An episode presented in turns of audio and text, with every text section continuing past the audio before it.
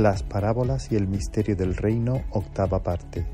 Mensaje de la palabra de Dios por el pastor Israel Sanz en la Iglesia Evangélica Bautista de Córdoba, España, 24 de abril de 2022.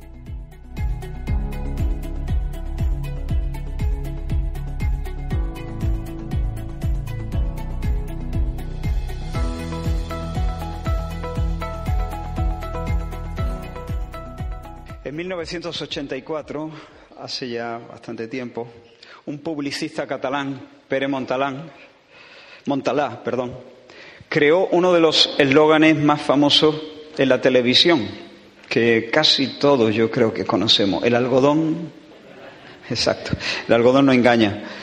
En el anuncio aparecía una mujer que después de limpiar un suelo y unos azulejos del baño o, de la cocina, no recuerdo bien, Resulta que quedaba finalmente abatida tras comprobar que pasando por la superficie un algodón todavía quedaba bastante suciedad.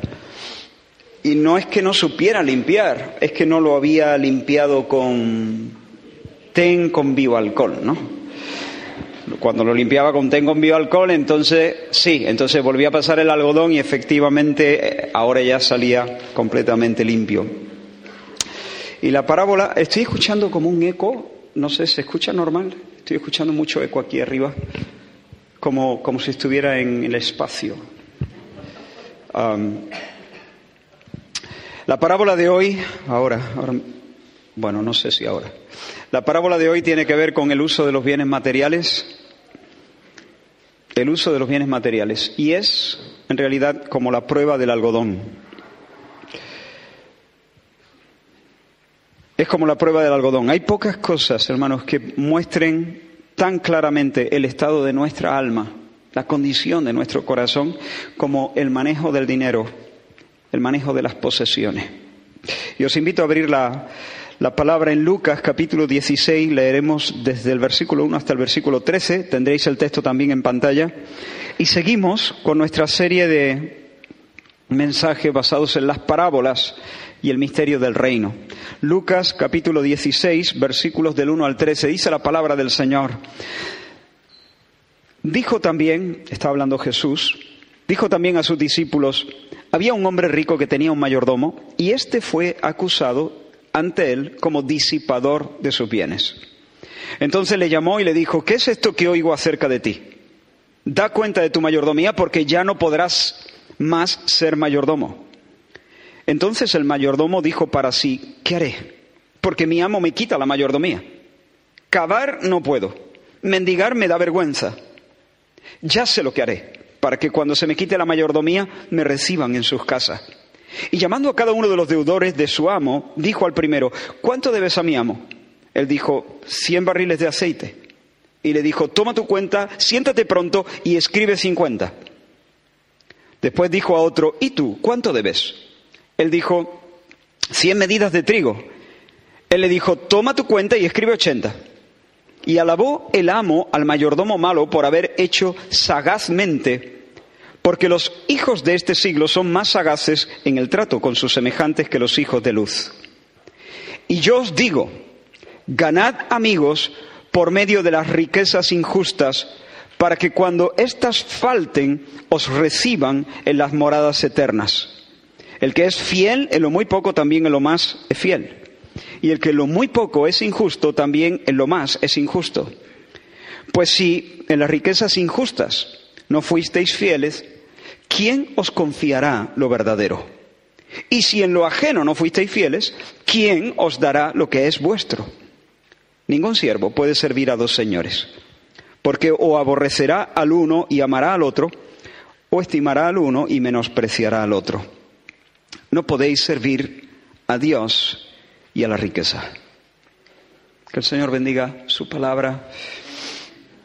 En primer lugar, quiero invitaros a, considerar la sagacidad de los hijos de este siglo, por usar las expresiones que usó Jesús, la sagacidad de los hijos de este siglo. En segundo lugar, la sagacidad o la santa astucia de los hijos de la luz. Y en todo esto vamos a estar pasando el algodón por las paredes del alma. Dice que había un hombre que tenía un mayordomo y esto era muy común, muy común que ricos terratenientes encargaran la supervisión eh, y la gestión de sus negocios, de sus bienes, a una persona de confianza, una persona bien formada, bien entrenada, un líder capaz, preparado en cuestiones económicas, eh, con habilidades administrativas. Y estos mayordomos o administradores o gestores o ecónomos tenían bastante libertad de movimientos. Podían hacer, podían deshacer, siempre, claro, en orden al mejor funcionamiento, en, eh, eh, orden a la prosperidad de todo el negocio del, dueño, el avance de, de sus fincas y de sus intereses, su dinero, etc. Por sus manos pasaban los asuntos más importantes. Ellos eran los empoderados, por así decirlo, para representar a, sus amos en acuerdos, compras y ventas, diferentes transacciones económicas, contratos, etcétera. Y nuestro personaje es uno de estos gerentes, uno de estos mayordomos. Y todo le iba bien, bien entre comillas, claro, hasta que fue acusado de despilfarrar los caudales del jefe. El Señor no entró en detalles en cuanto a qué pasó exactamente. No sabemos si malversó fondos, no sabemos si se apropió de manera indebida de mercancías, no sabemos si disipó los recursos frívolamente en tonterías y antojos, no sabemos exactamente qué pasó. Lo cierto es que estaba faltando a su responsabilidad, estaba traicionando la confianza que su amo le había dado, estaba siendo infiel, estaba siendo deshonesto, no estaba trabajando con honradez. Y lo sabía lo sabía. Él era consciente de que lo estaba haciendo mal. De hecho, ¿por qué lo sé? Porque cuando el, amo lo confronta y dice, ¿qué es esto que se está diciendo de ti? Enmudece como una piedra. Cuando le dice eso, él no dice, ¿cómo? Espere, espere, espere un momento. ¿Quién le está diciendo esas cosas? Póngame usted a esa persona delante de mí. Vamos a juntarnos los tres abramos los libros, revisemos las cuentas. Porque yo por lo menos conscientemente no soy consciente, eh, o sea, no, no, no, no estoy al tanto de que esté cometiendo yo ninguna irregularidad, ni defraudando nada, ni malversando nada, ni disipando nada. No, no, pero eso no fue lo que dijo, cayó. No dijo nada, guardó silencio. Tal vez palideció, bajó la cabeza, aguantó el chaparrón, reconociendo de esa manera que su gestión estaba manchada de, corrupción. Él habló, pero habló para sí. Él dijo para sí, es decir, le dio al coco. Empezó a darle al coco, ¿no? ¿Qué haré? ¿Qué haré? ¿Qué haré? E, en otras palabras, me han pillado y ahora qué? ¿Y ahora qué? Pues ahora estás despedido. Eso fue lo que le dijo el... De momento de entrada estás despedido. Da cuenta de tu mayordomía porque ya no podrás más ser mayordomo. Tráete los libros de contabilidad, tráete el inventario de mis bienes, tráete la llave de la caja, la ficha de los trabajadores, la relación de proveedores y de empresas contratadas, las escrituras de todos los inmuebles, tráetelo todo, rinde cuentas, entrégalo todo, porque ya no vas a poder trabajar más para mí, tu traición te ha descalificado. No sabemos exactamente el margen que el amo le concede a este mayordomo. No sabemos si le dijo mañana a estas horas, mañana a primera hora tráete todos los libros. O si le dio un par de días o si le dio una semanita. Lo cierto es que el despido no fue inmediato. Él tenía que reunir todas esas cosas y, y bueno, y entregarlas. Como digo, no sabemos cuánto margen tuvo. Lo que sí sabemos es que no perdió un segundo. Había trazado un plan en su mente él era muy consciente de sus carencias, conocía sus límites y se dijo a sí mismo, cavar no puedo, cavar no puedo. No sé si es que era poquito algo eh, mayor, a lo mejor se dijo, con esta edad ya nunca he hecho un trabajo físico, mis manos eh, no tienen callos, soy un hombre de negocio, estoy acostumbrado a reuniones, auditorías, acuerdos comerciales, gestión de equipos, pero cavar no puedo. Si me meto en una zanja no llego ni a la hora del bocadillo. Si me voy a la cantera, mm, el primer día me despiden directamente. Cavar no puedo, definitivamente. Mendigar, mendigar sería una humillación tan grande para mí, ¿no? ¿Qué, van a pensar todos los que me han visto tratar con los nobles, manejar fortuna, me han, visto de punta en blanco y ahora salir a, a los caminos, a las plazas, a mendigar? No, me da vergüenza. Cavar no puedo, mendigar me da vergüenza. Por cierto, entre paréntesis, ¿qué, corazón más raro tiene este hombre, no? Mendigar le da vergüenza, pedir le da vergüenza, pero no le da vergüenza ser infiel y deshonesto. Así de raro somos a veces las personas. Mendigar no es pecado, pedir no es pecado, defraudar sí. Y permíteme este paréntesis, hermano. Ah, pídele a Dios de todo corazón. Jóvenes, pedidle al Señor de todo corazón. Y, mayores también. Que te dé vergüenza, que lo vergonzoso te dé vergüenza.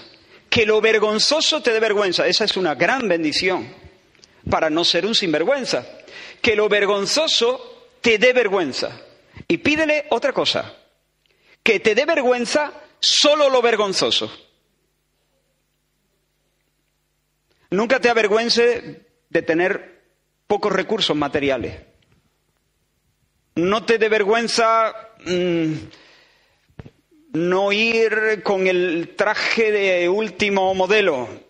Que no te dé vergüenza tu falta de habilidad para ciertas cosas, tu falta de talento para alguna actividad. Que no te dé vergüenza tener los dientes para afuera, las orejas un poco despegadas, que no te dé vergüenza, porque no es indigno ser bajito, o ser muy alto, o ser muy flaco, o ser pecoso, eso no es indigno.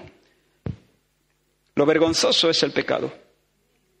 Lo que nos deshonra, lo que va en contra de nuestra dignidad, es la falta de conformidad con el carácter de Dios y con el mandamiento de Dios.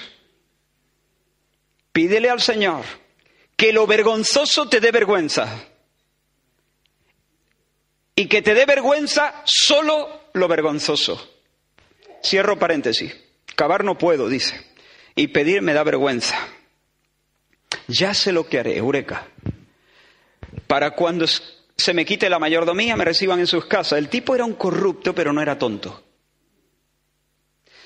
Sabía que después de su despido la vida seguía.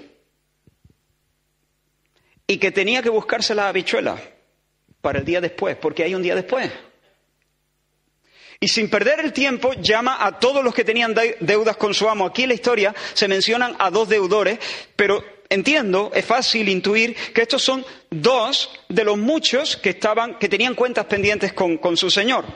Y los dos, a botón de muestra, pues uno debía 100 eh, barriles de aceite, otro 100 medidas de trigo. Y yo me imagino, más o menos, déjame que eche a volar un poco la imaginación, me imagino la escena más o menos como sigue. El mayordomo recibe al primer deudor y le dice, amigo, tú seguramente te estarás preguntando por qué te he llamado de manera tan precipitada y a estas horas, ¿no?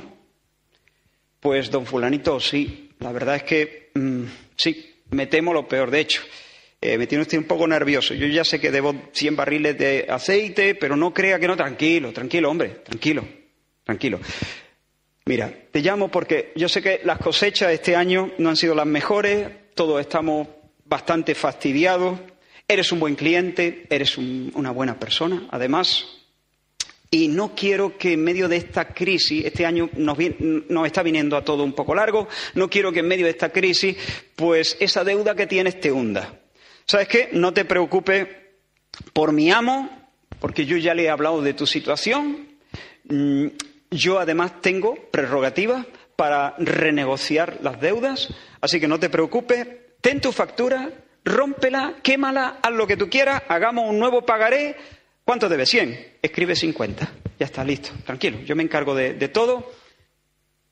Pero, pero, don fulanito, eh, no sé qué decir. Esto no me lo esperaba. Me, ha dejado de piedra. Me, me salva usted el cuello. Bueno, no será para tanto. Para eso están los amigos, ¿no? Hoy por ti, mañana por mí. ¿Quién sabe? La vida da muchas vueltas. Bueno, pues nada, gracias, gracias, gracias. Menudo pillo. Menudo pillo. Para eso están los amigos, dice. Bueno, don fulanito no está haciendo amigo, está comprando favores.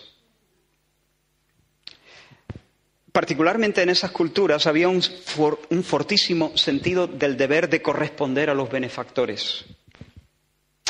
Con su gesto, él esperaba poner en deuda con él al otro. Es una manera de decirle, me debes una, me debes una. El tipo no solamente es un mayordomo malo y despilfarrador, sino que es un pícaro, un vivo, un espabilado. Y repite la misma operación con el otro. Oye, he sabido de nuevo imagino eso, ¿no? He sabido que ha crecido la familia, ¿no? Mellizos, ¿no? Y, que, y además que tu esposa está teniendo algunos problemas de salud. ¿Cuánto, debías tú? Eran 100, ¿no? 100 medidas de trigo. Te voy a descontar el 20%. Todos estamos teniendo que hacer ajustes este año, pero en cuanto me enteré de lo tuyo, dije, tenemos que hacer algo. Con este hombre tenemos que hacer algo. Y, por eso te he llamado tan precipitadamente. Escribe, escribe ahí 80. Olvídate de la factura, escribamos 80 y, hombre, gracias, de nada, vecino. Para eso están los amigos. Hoy por ti, mañana por mí. No sabemos exactamente cuándo el amo de este mayordomo pícaro se enteró de las maniobras que había estado haciendo. No sabemos si se enteró en el momento de rendir cuenta y de abrir los libros y ahí Él dice, ¿por qué? ¿No eran 80? O sea, no eran 100 porque son 80, no eran 100 porque son 100. No sabemos si fue así o si se enteró semanas después o meses después. No sabemos cuándo se enteró. Lo que sí sabemos es qué hizo cuando se enteró. Cuando se enteró, flipó. Se quedó, en un sentido, admirado. Aquí hay maestros entre nosotros.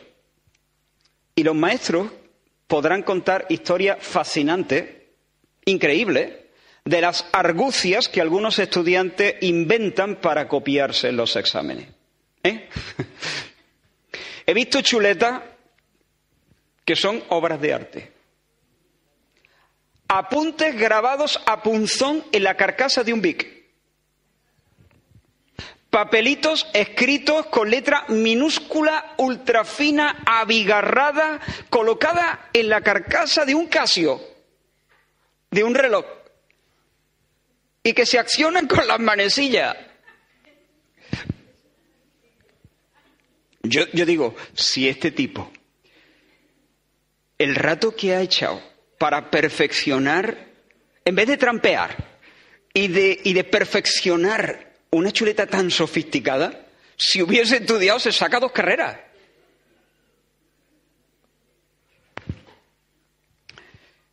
Ahora, los profesores, obviamente, no pueden estar de acuerdo con esos métodos, pero sí pueden alabar el ingenio de esos pillos. ¿no? Si los ven, los suspenden. Pero más de un profesor ha tenido que ponerle un cero a su alumno mientras se iba meneando la cabeza y decirlo, arte tiene. El chaval tiene arte. O sea, se lo ha currado. Le ha dado al coco. Así se sintió el amo de este pirata. No podía, por supuesto, aprobar su conducta. Definitivamente era un sinvergüenza, pero, pero arte tiene. Se lo ha currado. Le ha dado al coco, se ha dado prisa, se ha puesto las pilas. Esta parábola para algunos es compleja precisamente por eso, porque parece que el Señor está alabando eso. El amo, pero indirectamente el Señor, ¿no? Parece que el Señor eh, ah, parece que Jesús estuviese promoviendo la deshonestidad y este tipo de ardides y de argucias y de maniobras, ¿no? No, no, no, esto no es ahí. El Señor no va por ahí, no va por ahí. Es un tramposo. El tipo es un tramposo y eso no es nunca loable. Sin embargo, como estoy diciendo, este hombre se ha puesto las pilas para asegurarse un mañana. Y eso es lo que el Señor está subrayando. El amo no celebra que sea malo, pero sí reconoce y pondera y subraya y pone en valor que es un espabilado, eso sí. Es una persona sagaz, despierta, astuta. Ahora, ¿en qué consistió exactamente la astucia o la sagacidad de este hombre mundano? En primer lugar, fue previsor. Vivió su presente de cara al futuro. Vivió su hoy sabiendo que hay un mañana también. Supongo que cuando recibe la confrontación y la bronca del amo y la noticia de su inminente despido, no estaba el hombre para tirar, tirar cohetes. Supongo que su estado de ánimo no era el mejor. No tenía ganas de irse en busca de los deudores, prepararles un cafelito, tener una entrevista de ese tipo. Tenía ganas posiblemente de irse a su casa, esconderse debajo de la sábana, olvidarse del mundo, o a lo mejor tenía ganas de irse a la nevera, pegarse un atracón de chocolate para por lo menos aliviar, buscar un poquito de placer y aliviar los dolores de su vanidad herida. Yo qué sé, o a lo mejor tenía ganas de, meterse en casa, encender la tele y pasar un par de días viendo series de Netflix y, olvidarse de todo. Pero la prudencia, la sensatez le obligaba a pensar en que después del despido la vida sigue, hay un mañana. No solamente, eh, no, solamente todo se va a quedar en, estos, en este minuto en el que uno está. Después del atracón de chocolate y después de la serie de Netflix, luego viene otro día y él estaría de patitas en la calle. ¿De qué va a vivir? Sensatez. En eso consiste la sagacidad de este hombre. Este hombre iba por la vida con las luces largas, no con las cortas. Prefiero las luces del coche, ¿no? Corta, tú ves un tramo de carretera muy pequeño. Este hombre iba con las largas. En eso consiste su sagacidad. En segundo lugar, actuó con un claro sentido de urgencia. La primera, eh, la primera cosa es previsión. Previsión. Está mirando el futuro. Ve el mañana desde hoy. En segundo lugar, urgencia. Urgencia. Maniobró al instante, maniobró sin dilación. Si estaba lloviendo no se esperó a que escampase, si hacía calor no se esperó a que refrescase. Fue ágil, fue diligente, fue rápido, reordenó su agenda, supo priorizar, metió la sexta, hermano. No la cadena, sino la del coche. Cuarta, quinta, sexta, ¿no?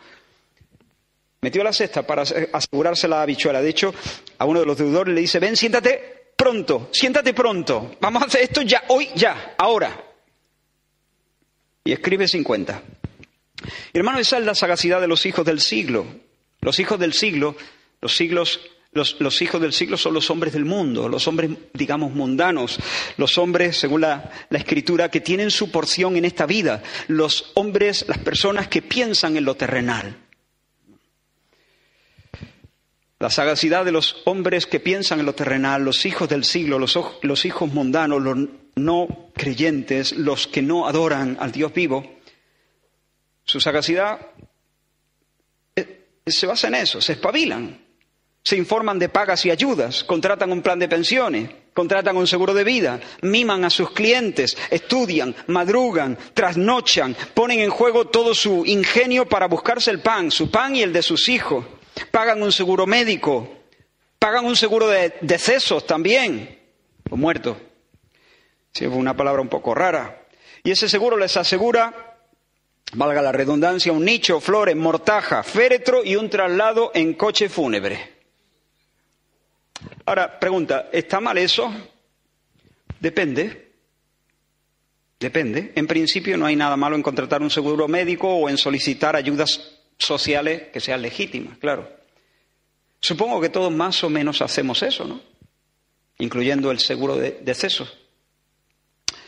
Pero cuando eso es todo, cuando eso es todo, cuando la vida se vuelca, esa expresión es importante, cuando la vida se vuelca en estas cosas, cuando los planes terminan en el sepulcro.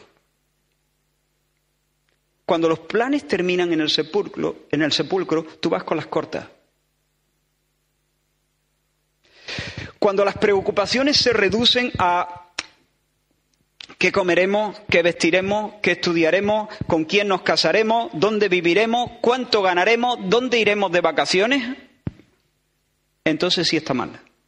Está fatal, de hecho. Es una tragedia porque el alma se ha enfrascado, se ha metido en un bote. El alma se ha, se ha esclavizado, se ha hecho prisionera bajo la tiranía de los deseos de los ojos, el engaño de la riqueza, la vanagloria de la vida. Eso es mundanalidad. Eso es lo que la Biblia llama mundanalidad. A veces pensamos en mundanalidad y pensamos en, borracheras y orgías, que también es mundanalidad. Pero también es mundanalidad eh,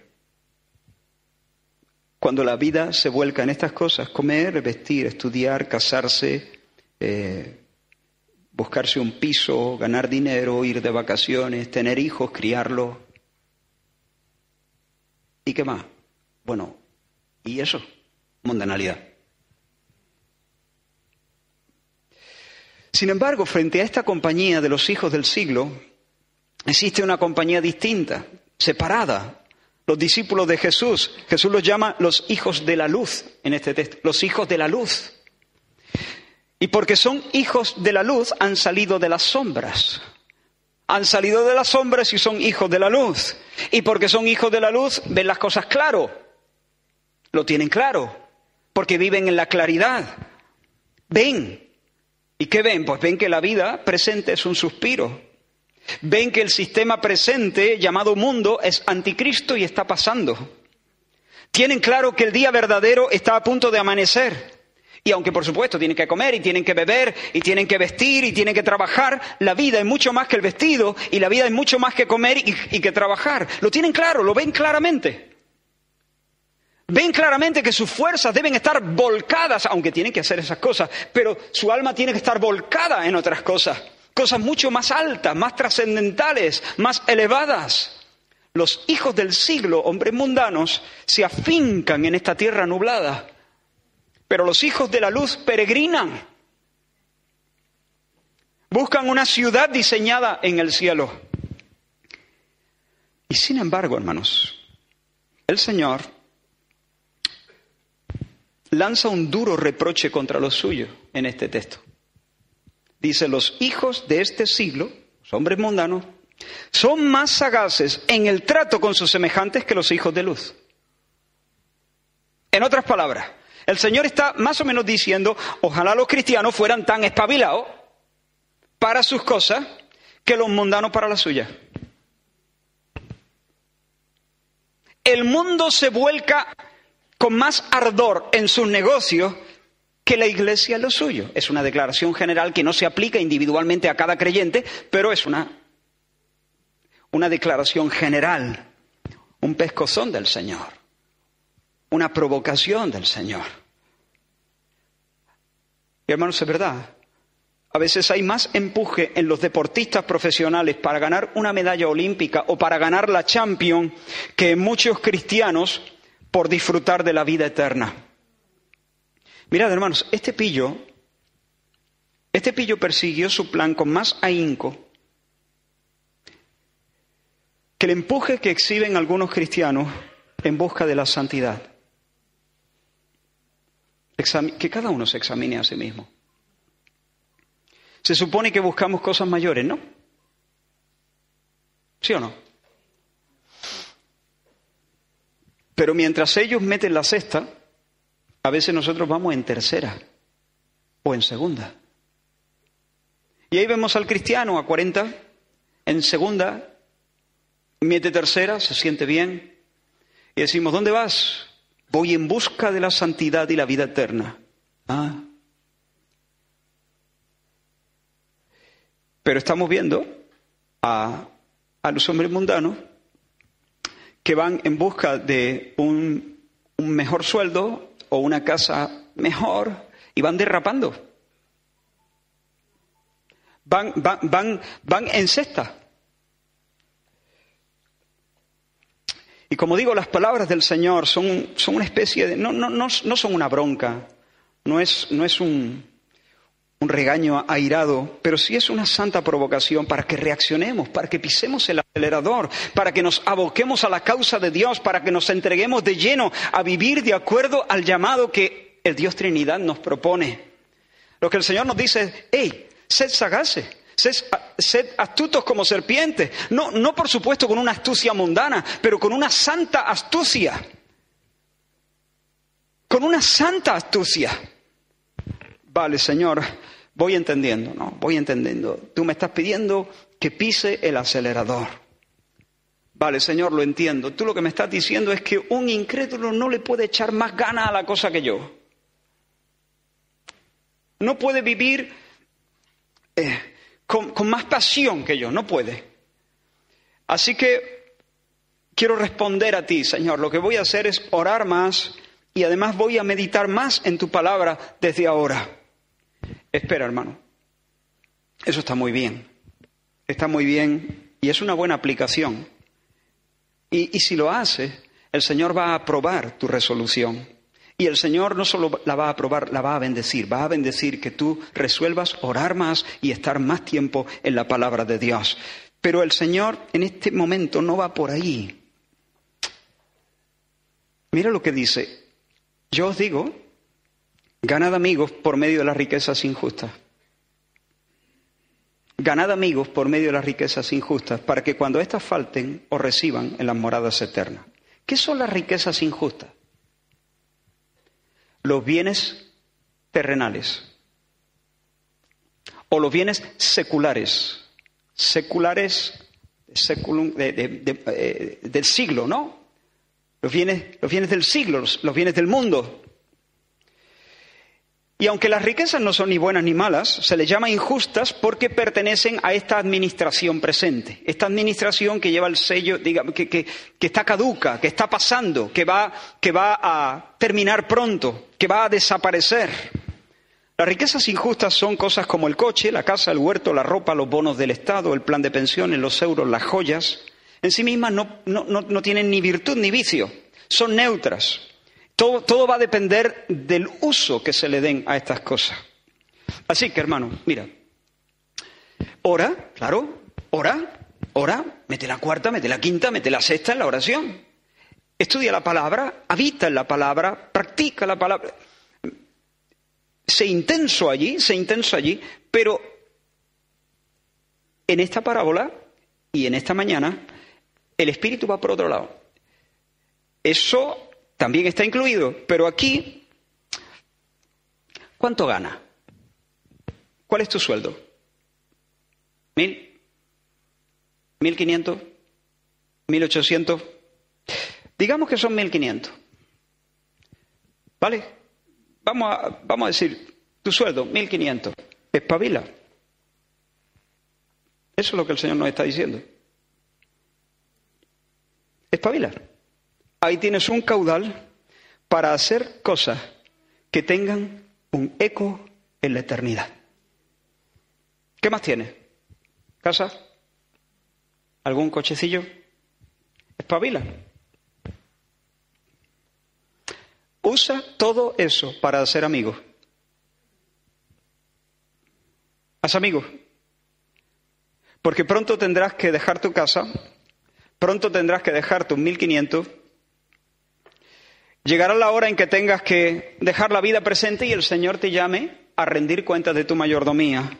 Así que, espabila. Ponte las pilas. Mete la cesta. Si está lloviendo, no espere a que escampe. Si hace calor, no espere a que refresque. Sé diligente, sé ágil, sé rápido, muévete, reordena tu agenda, prioriza bien, mete todas las marchas que tengas. Y asegúrate que cuando tu alma vuele hacia las moradas eternas, tengas allí muchos amigos. Ah, Señor, vale, ya, ya, ya, ya te voy, ya lo, ya lo pillo, Señor. Te entiendo ya. Entonces lo que tengo que hacer es usar mi dinero y mis posesiones materiales para hacer favores a otros, a todos los que pueda, de tal forma que cuando yo muera, ellos me devuelvan el favor. Hoy por ellos, mañana por mí. No, no, no, no, no, no, no, no, no va por ahí, no. Eso no es, eso no es amigos. Eso es hacer negocio. Jesús no nos está pidiendo que usemos nuestro dinero para ganar puntos. Jesús no nos está pidiendo que usemos nuestro dinero para entrar al cielo y ser recibidos en las moradas eternas. Eso sería una especie de compra una inversión egoísta. Lo que el Señor quiere es que usemos nuestro dinero, atención aquí, de tal manera que manifieste el cambio que Él ya ha obrado en nuestro corazón. El uso piadoso del dinero es resultado de una verdadera conversión. Un verdadero cambio, una reconfiguración del corazón, un reseteo completo. El intelecto cambia. Ya no está sujeto al reinado de las tinieblas, a las sombras. Ahora discernimos, ahora conocemos que la vida, no la vida del hombre no consiste en los bienes que posee, como nos dijo el Señor. Nuestra voluntad también gira, cambia y es libre. Nuestra voluntad es libertad, libertada para amar ordenadamente, amar primero lo primero, buscar primeramente el reino de Dios. Y esa vida resucitada, esa salvación que se nos concede, se traduce en una nueva manera de manejar las posesiones materiales, las riquezas injustas, los 1.500, el coche, la casa, etc.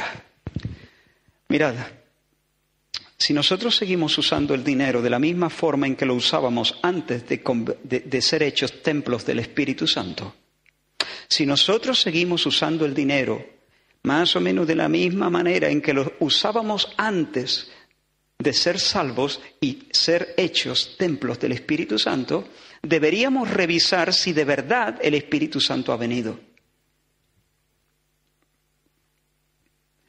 Porque el Espíritu Santo es la persona amor. Y cuando la persona amor viene, implanta en el alma, en el corazón, la caridad. ¿Recordáis? Hace algunas semanas hablamos de la caridad. La caridad es el amor a Dios por Dios y al prójimo y a uno mismo por Dios también. Por causa de Dios.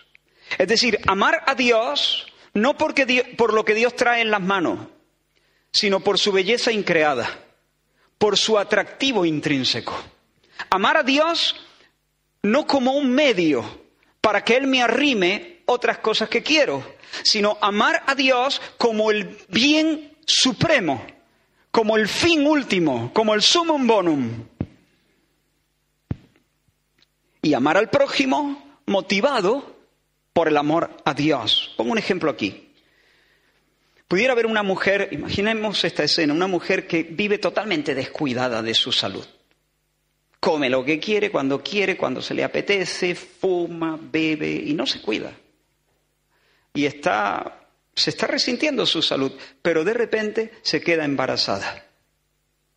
Y eso la, cambia su mentalidad completamente. De repente em, deja el tabaco, deja, empieza a dormir a sus horas, empieza a cuidarse, empieza a cuidarse a sí misma. Se, en ese sentido se, se, cuida, se ama, pero se ama por amor a, a su hijo. Bueno, y de hecho, si, si el niño crece, cuando nazca y cuando crezca y cuando sus amigos vengan a la casa, ella, por amor a su hijo, tendrá también una simpatía hacia los amigos de su hijo. Amará a los amigos de su hijo por amor a su hijo. Esa es la cosa, ¿no? La caridad es amor a Dios por Dios, pero al prójimo por Dios también. Yo amo al prójimo, esta mujer se cuida porque se quiere sana para su niño. Se quiere sana para su niño. Bueno, pues yo amo a este porque lo quiero para Dios. Y yo me cuido a mí mismo y me amo a mí mismo, me abrigo cuando hace frío, porque me quiero para Dios. Eso es. Cuando me amo a mí mismo por mí mismo, eso es egoísmo. Eso es un movimiento de reflexivo, ¿no? De, de, de repliegue. Pero cuando me amo a mí mismo por amor a Dios, eso es caridad. Y cuando amo al prójimo por amor a Dios, es caridad. Y cuando amo a Dios por Dios es caridad. Y cuando la persona caridad se nos mete dentro, por así decirlo, entonces implanta en el pecho ese movimiento hacia afuera. Cuando la luz ha comenzado a devorar las tinieblas en el corazón de una persona, la caridad siempre lo va a inclinar hacia la benevolencia. Lo hemos dicho varias veces, bene es bien, violencia es de, querer, ¿no? El querer bien, el desear bien. Es decir, el Espíritu Santo en nosotros nos impulsa, nos infunde un genuino deseo de ser bondadoso con el prójimo. Y la benevolencia nos va a conducir siempre, de manera inevitable, a la beneficencia. Bene, de nuevo, bien. Y, y, faquere es hacer. Benevolencia, quererle el bien, desearle el bien. Beneficencia, hacerle el bien. ¿Entiende? Y esa benevolencia y beneficencia, esa es la esencia del amor de amistad. Así es el amor de amistad. El amor de amistad es un amor bondadoso. El amor de amistad eh, no es un amor autocentrado que nos hace vivir siempre replegándonos. El amor de amistad es en cierta medida un éxodo, una salida, un salir, un salir de uno mismo, un salir generoso de uno mismo para querer beneficios al prójimo y para hacer beneficios al prójimo. Así se hace la amistad. Y eso es lo que el Señor está queriéndonos decir cuando dice, hace, haceos amigos, haceos amigos con los 1500. Jesús no quiere no está diciéndonos que nos ganemos el cielo con, limosnas. El Señor no quiere que nos ganemos el cielo con limosnas. Quiere que con limosnas o con ofrendas o con esos actos de amor demostremos que somos del cielo, que somos hijos de luz. No quiere que ganemos el cielo con limosna, quiere que con limosna demostremos que se nos ha metido dentro el Dios de amor. Hermanos, dar para ganar la salvación no es hacer amigos, como he dicho, es hacer negocios, no es amor, es trueque. Eso no es benevolencia, es cálculo. Es el intento de poner a Dios en deuda con nosotros, para que cuando me muera y llegue a las puertas del cielo, Dios me deba una. Pero el Evangelio no, no, funciona así. Pero cuando damos por amor, para hacer amigos, cuando damos con amistad, dar con amor, dar desde el amor, es confirmar nuestro nuevo nacimiento. Es confirmar que, que el Señor nos ha dado su amistad y que la hemos experimentado. Y desde la experiencia de la amistad con Dios, nosotros entonces salimos, salimos para hacer amigos. Salimos para hacer amigos. ¿Cuál era tu sueldo? 1500, ¿no? Pongamos 1500. Haz amigos. Eso es lo que el Señor nos, está queriendo eh, enseñar en esta mañana. Haz amigos. Porque cuando llegue la hora de entregar tu mayordomía, habrá muchos en las moradas eternas que reconocerán detrás de tus obras el vibrato eh, de la amistad. No de la compra, no del negocio, de la amistad. Encontraremos la, la sonrisa, las moradas eternas, la sonrisa de aquellos a quienes bendijimos de manera directa. Pero también encontraremos la sonrisa de los que bendijimos al bendecir eh, a los amigos de ellos, por así decirlo. Pero también encontraremos la sonrisa de los que bendijimos al bendecir a los que bendijeron a los amigos. Y de repente nos encontraremos en una enorme red de amistad donde el amor benevolente rebota y reverbera por los siglos.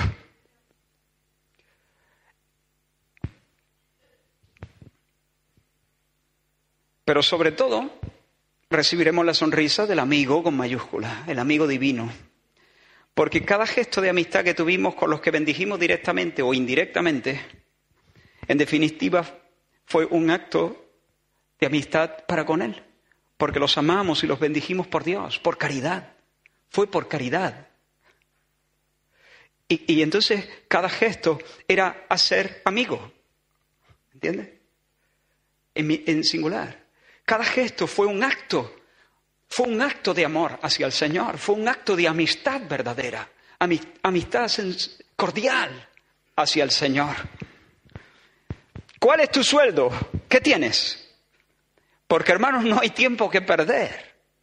No hay tiempo que perder. Y quiero darte tres razones para que nos ayudan a espabilar que, nos, que, nos, hacen ser sensatos, ser prudentes y que nos meten un sentido de urgencia. En primero, mira, el versículo 10 dice, el que es fiel, el que es fiel en lo muy poco, también en lo más es fiel.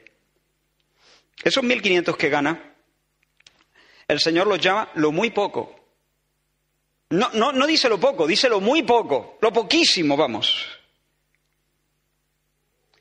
En relación con los bienes que van a venir, lo que tú tienes a los que el Señor llama lo más, lo más son los bienes que están por venir, las bendiciones celestiales. ¿no? Y lo que ahora administramos bajo esta administración caduca es lo muy poco. Así que no importa lo que tú tengas, no importa si tienes pisos y tierras y locales y acciones millonarias y cuadros de Picasso y una isla privada, calderilla. Lo muy poco, eso es, eso es lo muy poco. Porque hay un tesoro que la mano del Señor nos va a dar y cuando el Señor ponga esas bendiciones en nosotros, en nuestras manos, opacará todo lo que hayamos tenido en nuestro haber en este siglo Escucha, escucha solamente algunas cosas. Al que venciere, dice el Señor, lo haré columna en el templo de mi Dios, nunca más saldrá de allí. Confesaré su nombre delante de mi Padre y delante de sus ángeles. Escribiré sobre él el nombre de mi Dios y el nombre de la ciudad de mi Dios y mi nombre nuevo. Ya puedes estar echándote las manos a la cabeza. Y le daré una piedrecita blanca y en la piedrecita escrito un nombre nuevo, el cual ninguno conoce sino aquel que lo recibe. Será vestido de vestidura blanca. Le daré la estrella de la mañana. Le daré autoridad. Le daré que se siente conmigo en mi trono. Le daré a comer del árbol de la vida. Le daré a comer del maná y no sufrirá daño de la segunda muerte.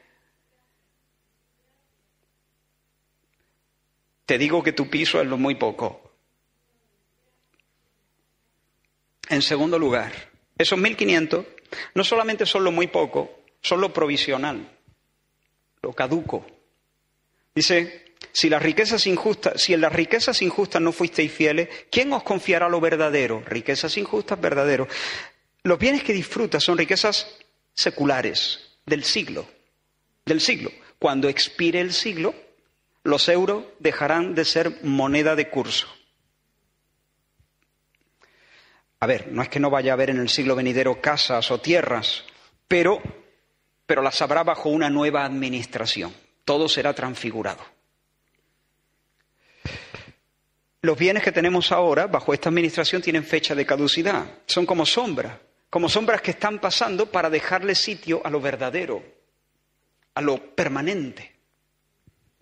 Así que tus bienes, el cuadro de Picasso, eh, el coche, todo lo que tú tengas, son lo muy poco y lo provisional. Lo provisional.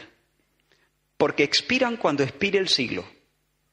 No me refiero al siglo, no, cuando e, esta, esta eh, el siglo presente, ¿no? Esta vida antes de la, del regreso del Señor, ¿no? Pero cuando el Señor regrese, nueva administración, todo es nuevo, todo es transfigurado. En tercer lugar, todos tus bienes no son tuyos. Versículo 12 dice, y si en lo ajeno no fuisteis fieles, ¿quién os dará lo que es vuestro? Así que tu sueldo no es tuyo. Es en realidad un depósito que se te, que se te presta. Es lo ajeno. Un bien de otro sobre el que se te concede custodia y somos responsables de administrarlo honradamente. Si lo disipas, si lo empleas de forma caprichosa y egoísta, eso te descalificará para recibir la herencia de los hijos en luz. Y eso, eso sí, La herencia de los hijos en luz, de luz. Esa, porción sí es tuya. Esa es la buena parte, la cual no te será quitada. Esa, eso es tuyo, eso es para ti para siempre. Para ti para siempre. Porque cuando venga el Señor, eh, nosotros lo hereda- heredaremos todo juntamente con Él. Coheredaremos todas las cosas y reinaremos sobre ellas. Todo será nuestro. No seremos mayordomos en, ese sentido. Seremos la esposa del Cordero. Pero mira, hermano, estamos a examen. El Señor está mirando cómo usan los 1500. El Señor está mirando cómo yo uso lo muy poco, lo provisional y lo ajeno. Y la forma en que yo gestione esa calderilla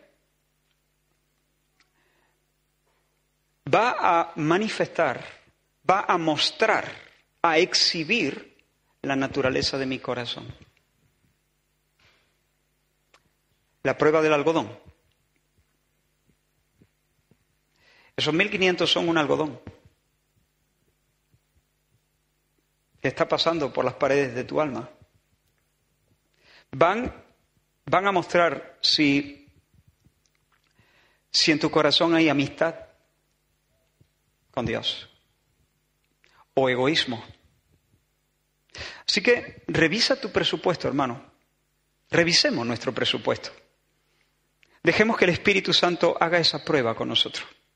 Que nos muestre dónde realmente está nuestro corazón, cuáles son nuestros intereses. Y no te sorprendas si el Espíritu Santo te dice, ojalá le echaras tantas ganas como los mundanos le echan a sus cosas. Si es así, no te escondas de Dios. Corramos a Él y dejemos que Él nos venza. Si nos vence, ganamos. Mira, quiero poner algunos ejemplos solamente. Dice que cuando estaba en la última cena, cuando Judas tomó el bocado de la amistad que el Señor le dio, ¿no? El pan mojado en la salsa, dice que la escritura que Satanás entró en Judas. Entonces Jesús le dijo, tomando el mando Jesús, claro, lo que vas a hacer, hazlo ya. Hazlo más pronto, ya. Ar. Pero dice que ninguno de los que estaban a la mesa entendió por qué le había dicho eso. Porque algunos pensaban, algunos de los discípulos pensaban, puesto que Judas era el tesorero, era el que administraba los recursos financieros del grupo, pensaban que Jesús le decía, compra lo que necesitamos para la fiesta o que diese algo a los pobres. ¿Por qué algunos pensaban que Jesús lo había mandado a que diese algo a los pobres? ¿Por qué llegaron a esa extraña conclusión? Porque no era extraña. Porque Jesús vivía de esa manera. Porque seguramente había sido un gesto habitual de parte del Señor decir, Judas, ¿cuánto tenemos? Ah, vale, tenemos para el ¿por qué no repartes algo a los pobres? Otro ejemplo, el ejemplo de Pablo. Él dice a los hermanos, dice, ni plata, ni oro, ni vestido de nadie he codiciado. Antes vosotros sabéis que para lo que me ha sido necesario a mí y a los que están conmigo, estas manos me han servido. He trabajado con mis propias manos para alimentarme. En todo, os he enseñado que trabajando así se debe ayudar a los necesitados. O sea que Pablo no solamente trabajó para comer, trabajó para tener que comer y luego ayudar a los necesitados y recordar las palabras del Señor Jesús que dijo más bienaventurado es dar que recibir. Hermano, Dios nos concede bienes para cubrir nuestras necesidades temporales y cuando nosotros tenemos, Él se goza en que nosotros disfrutemos de las cosas que tenemos. Buena parte de nuestro presupuesto es para, para ser caritativos con nuestra familia, para amar a los nuestros, para amar a los nuestros por amor a Dios. Y no está mal. Entiendo que no está mal. Nosotros este verano hemos eh, apartado una semana, ocho días, ¿no? Para estar un tiempo en la playa, como familia. Considero que el Señor aprueba eso, en nuestro caso, como una manera también de cuidarnos, bendecirnos, eh, proveernos de un espacio y de un tiempo que nos pueda. Eh, otros lo hacen de otra manera. Buena parte de nuestro presupuesto lo usamos para cuidarnos, bendecirnos, amarnos en el círculo íntimo de nuestra familia o quizá abriendo el círculo un poco, nuestra familia un poquito más extendida, algunos amigos. Y eso está muy bien. Compramos muebles, compramos ropa, pagamos unos días de vacaciones, perfecto. Pero, hermanos, los recursos que el Señor nos da no son solamente para nuestro disfrute. Mira lo que dice Pablo en 1 de Timoteo capítulo 6, a los, a los ricos de este siglo, por cierto, los ricos somos nosotros. Mira el mundo y ubícate. Los ricos somos nosotros. ¿Que hay gente más rica? Sí. Pero nosotros somos los ricos de este mundo. A los ricos de este siglo manda que no sean altivos ni pongan la esperanza en las riquezas, las cuales son inciertas, sino en el Dios vivo, que nos da todas las cosas en abundancia para, para que las disfrutemos, lo que estaba diciendo. Y ahora mira, que hagan bien, que sean ricos en buenas obras, dadivosos, generosos, atesorando para sí buen fundamento para lo porvenir, previsión, que echen mano de la vida eterna. Es decir, si Dios nos bendice y aumenta al doble nuestro caudal, eso no significa que nosotros tengamos derecho a aumentar al doble nuestro nivel de vida. No haga esa regla de tres, hermano. Si tú estás ganando 1.500 y ahora Dios te bendice y a partir de mañana comienzas a, ganar 3.000, no eches la cuenta de que tú ahora puedes vivir eh, en un nivel eh, de vida dos veces el que, el que vivía antes. Otra vez el que vivías antes, el doble de lo que vivías antes, que me pierdo. Cuando entro en el terreno de las matemáticas. ¿Me explico? A veces sin, pensar podemos asumir esa... Eso no quiere decir que tú no puedas subir un poco eh, o cubrir ciertas necesidades que estaban sin cubrir, o oye, mm, en lugar de irte ocho días, irte diez, o renovar los muebles del, salón que hace ya 45 años que los tiene. Vale, está bien, me explico. Pero no debes hacer la cuenta de que, bueno, tengo el doble, puedo vivir eh, un nivel de vida el doble de alto. Porque poderoso es Dios, dice Pablo, para hacer que abunde en vosotros toda gracia, a fin de que, teniendo siempre en todas las cosas todo lo suficiente, abundéis o reboséis para toda buena obra. Pregunta, ¿estamos rebosando en buenas obras? En una de las paredes de la abadía de Westminster hay escritas estas palabras dedicadas a la señora Catarina Bobby. Y dice, le agradó a Dios, esto es lo que dice la leyenda, o sea, lo que está escrito, me refiero. Una historia real. Pero lo que está escrito en la pared dice así, literalmente. Le agradó a Dios bendecirla con una vasta propiedad que con mano liberal o generosa, guiada por la sabiduría y la piedad, empleó para su gloria y el bien de su vecino. Sus gastos domésticos fueron manejados con la decencia y dignidad apropiadas a su fortuna, pero con una frugalidad que hizo que abundaran sus entradas para los objetos propios de la caridad, para el alivio de los necesitados, el aliento de los industriosos y la instrucción de los ignorantes. Distribuyó no solo con alegría, sino con gozo y en, aquella, y en algunas ocasiones al levantar o refrescar el espíritu de los afligidos, no pudo menos que dejar fluir las lágrimas de un corazón profundamente afectado por compasión y benevolencia. En otras palabras, dio mucho y con tanta alegría que lloraba por ello. Conclusión, hermano, déjame unos minutos solamente. El Señor nos llama a cultivar el desprendimiento, la, la santa distancia. Es decir, pensar con sensatez en los bienes materiales. Pensarlos como lo muy poco, como lo poquísimo, lo poquísimo, lo ajeno, lo caduco. Dile, Señor, enséñame a mirar, dame tu mirada con respecto a esta calderilla. Calderilla que no es mía y que además es provisional. Mantén tus ojos en lo más, en lo más, en esas bendiciones y otras que la Biblia menciona, en la buena parte que no te será quitada y lo verdadero y permanente. Si pues habéis resucitado con Cristo, buscad las cosas de arriba, donde está Cristo.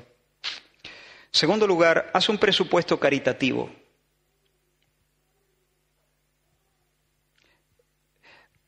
Eso no significa que hagas un presupuesto y en tu, en, tu, en tu, presupuesto incluyas una partida que diga caridad. No, caridad tiene que ser todo.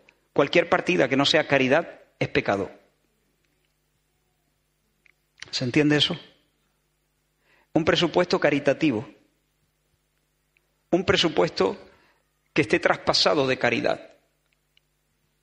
Creo que haremos bien, de verdad, esta tarde, mañana, sentarnos, los, matrimonios, un paseíto por ahí y hablar del presupuesto y de cómo eh, gastamos nuestro dinero y qué queremos eh, hacer.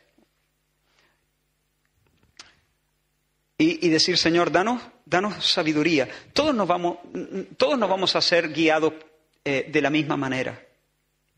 No vamos a ser guiados de la misma manera. Aquí no hay un formato único, pero que cada uno delante del Señor pueda ser sensible a las mociones del Espíritu Santo. Hermano, no le hagas asco a la prosperidad material. Si el Señor te prospera, amén. Acoge eso, abrázalo. Pero mantente vigilante, mantente vigilante, porque las riquezas son seductoras. ¿Sabes cómo podemos mortificar el apego a ellas? Un apego idolátrico. Una, forma sencilla de mortificar es dando, dando de una manera sacrificial y dando proporcionalmente.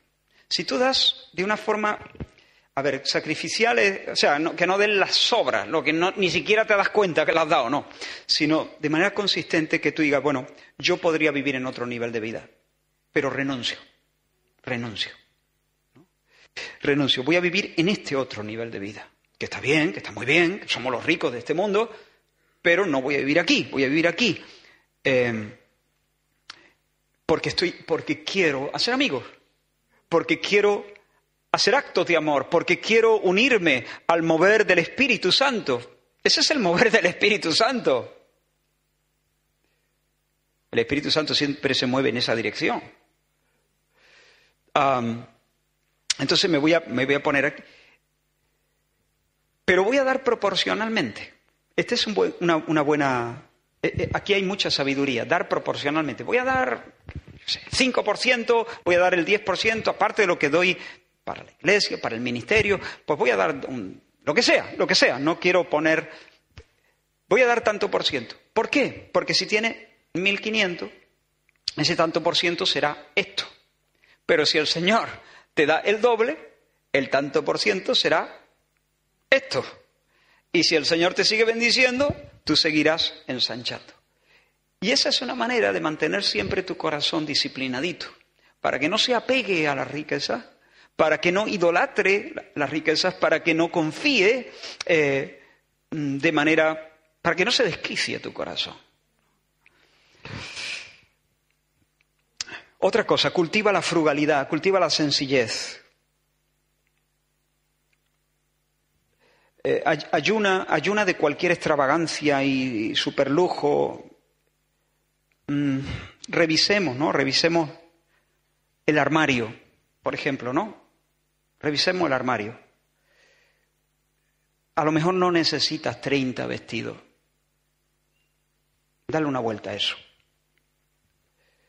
A lo mejor no necesitas, yo qué sé, tres coches. ¿Para qué? A vacaciones, oye, a lo mejor no necesitas ese hotel de cinco estrellas. Con cuatro vas sobrado, ¿entiendes? Estoy caricaturizando, pero Ah, no tengas gustos demasiado caros.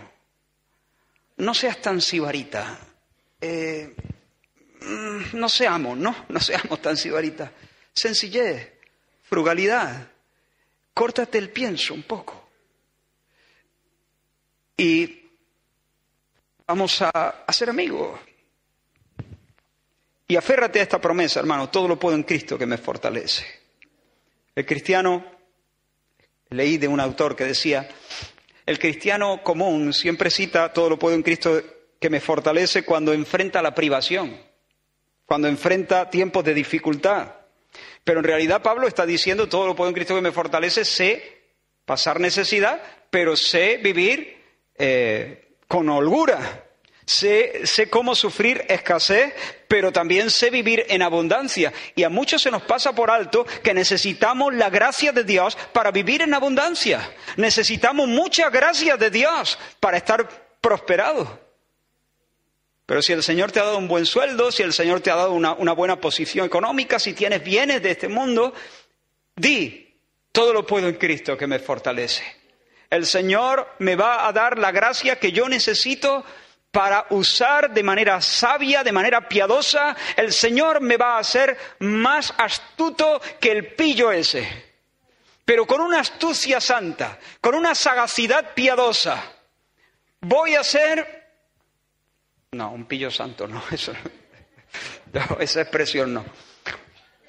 Por último, sé generoso, sé generoso. Practica la, la beneficencia de manera creciente ofrendas.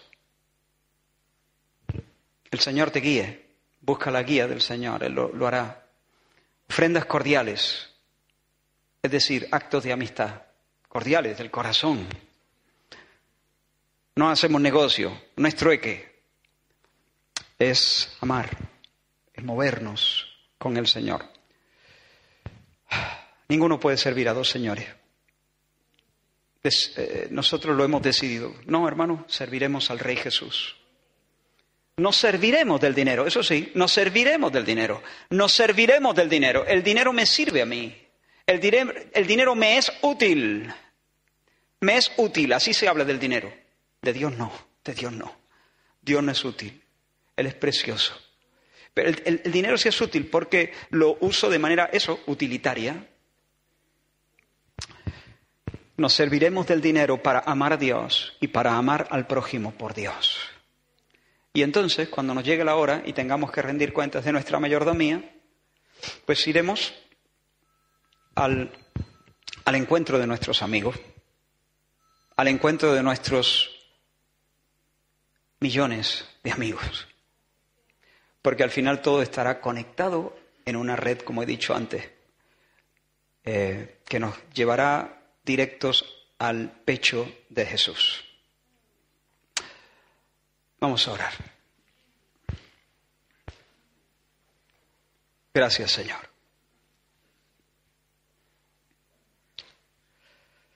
Señor, somos conscientes del cuidado que tenemos que tener con esto. Somos conscientes, Señor, de que incluso pudiera yo mismo que estoy predicando estas cosas. Tener tantas áreas ciegas y tan poco discernimiento. Pero Señor, no queremos ponernos de perfil, ni queremos excusarnos, ni queremos racionalizar lo que no es razonable delante de ti.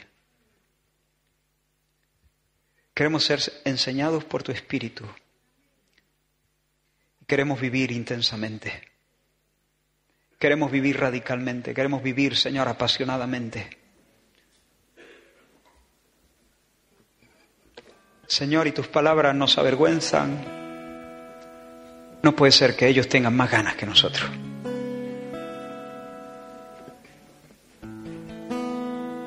Ayúdanos, Señor, a trabajar más por la santidad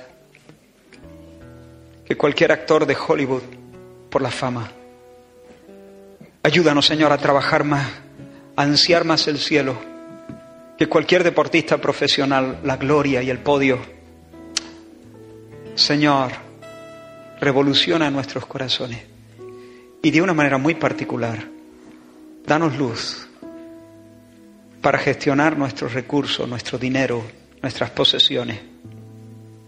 Danos una perspectiva correcta eh, acerca de ella.